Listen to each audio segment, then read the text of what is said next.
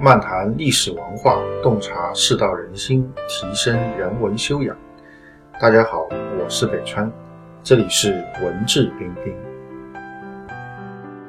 本期的背景音乐是阿尔泉映月，此为阿尔湖名曲，作者是中国民间著名的音乐家华彦钧，也就是阿炳。阿炳原为道士出身，自幼受到传统音乐的熏陶。十六七岁时便有很深的音乐基础，并且能够参加道教法事音乐演奏活动。年过而立之后，阿炳的境遇急转直下，先是因为染上吸食鸦片等恶习而导致生活潦倒，随后又患上眼疾，双目相继失明，再到后来便流落街头卖艺，生活十分贫困。底层的生活让他历经了人世的艰辛，饱尝了社会的辛酸屈辱。他用词曲将底层社会的痛苦展现的淋漓尽致。此曲并且时常被誉为中国的命运交响曲。好，下面我们就开始今天的节目。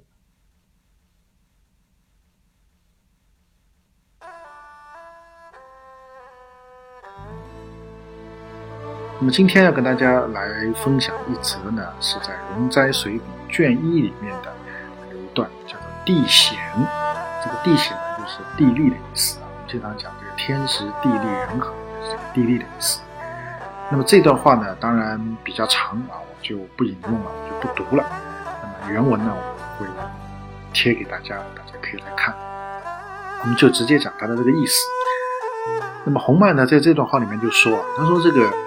从古至今啊，大家都有讨论这个地形险要的重要性。比如说分析这个战国七雄啊，他们各自的这个地势怎么怎么样，分析了很多。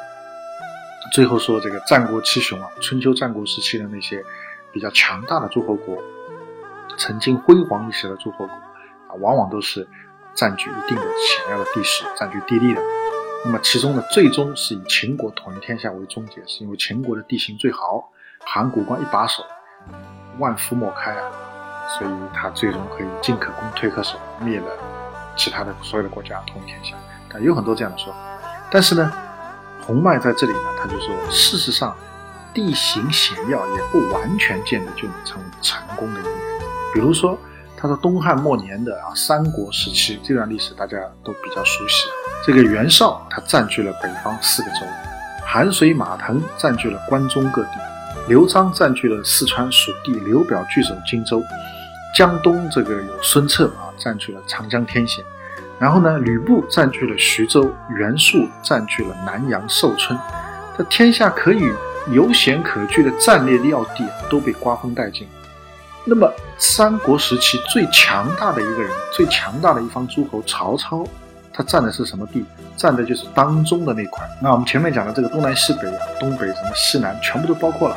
但当中那块是曹操占，当中这个地方叫四战之地，到处漏风啊，你防谁都防不住。这种地方曹操占了，但是最后谁的成就最大呢？曹操的成就最大。最后三家归晋，晋就是建立在魏国的基础上才有的，所以可以说变相的来说是魏国统一天下。所以你看，这个曹操并不占据地势的险要啊，并不占据地利啊，但是他最后却能成。那么有些人说，哎，不对，曹操是因为挟天子以令诸侯才成功的。那么关于这个观点，我们公众号在前阵子的文章里分析过，其实也不见得是真的。那么当然，洪迈他有他自己的看法，他不讲理论，他直接讲事实依据。他说，如果曹操是挟天子令诸侯成功的，那么我们再来看唐朝，唐朝末年也是一个大分裂时期，也有很多的诸侯，也有很多的藩镇割据，其中。也有这个占据皇帝的，比如说这个其中有一个叫李茂贞啊、韩建啊，他们都劫持过皇帝，而且他们当时很多诸侯也都占了很多的这个地利，具体我们就不说了，大家可以看原文。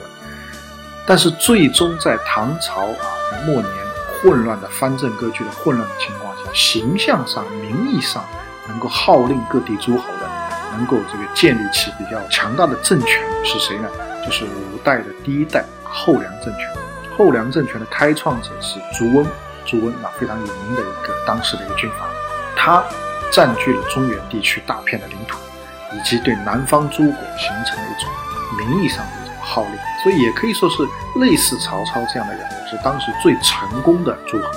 那么朱温也没有劫持皇帝啊，当然他最终也把皇帝拿在手里，但这个皇帝拿在手里，他并没有像曹操一样挟天子令诸侯，他最后是把皇帝给杀了，把皇帝给 废了，自己做皇帝了。这个怎么解释呢？跟曹操的这个路数又不一样，对吧？你说靠地利啊，曹操不靠地利；你说靠皇帝，朱温不靠皇帝，对吧？那你说有些人说靠品德，那这个洪迈就笑了，他说朱温和曹操的品德，大家自己去看吧，我就不评论了啊。当然，我个人认为啊，从品行方面来讲，曹操比朱温不知道要胜过多少倍。那，朱温是的确是比较下劣的，曹操不知道比他高多少倍，但是的确曹操也做过。多不太合乎道德的事情，或者不太地道的事情，也做过很多，这个我也承认。所以洪迈这篇短文的意思就是说什么呢？你说成功的原因是什么吧？地势险要不见得啊，有皇帝在手里挟持也不见得。你说个人品德也不见得。所以他最后其实是没有一个结论啊，就是说成功靠什么不一定，都是不一定啊。你说一个成功案例，成功的原因我都可以找出反面，这个就比较有意思。所以。读这一段啊，我得到的一个体会啊，我觉得可以分成两个大的方面。第一个，从中国传统的观点来看，其实是有原因的。当然，这个原因看不见摸不着，一般人不太容易相信，就是所谓的福气。你真正福气大，你就会成功。至于你别的东西，地势啊、什么道德啊、什么其他的这些东西啊，都是次要因素。最最最最主要因素就是你内在的福气。你福气大，福报大。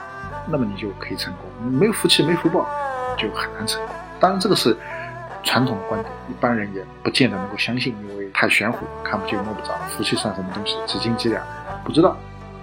那么我们就来讲第二个类别的我的一个感悟。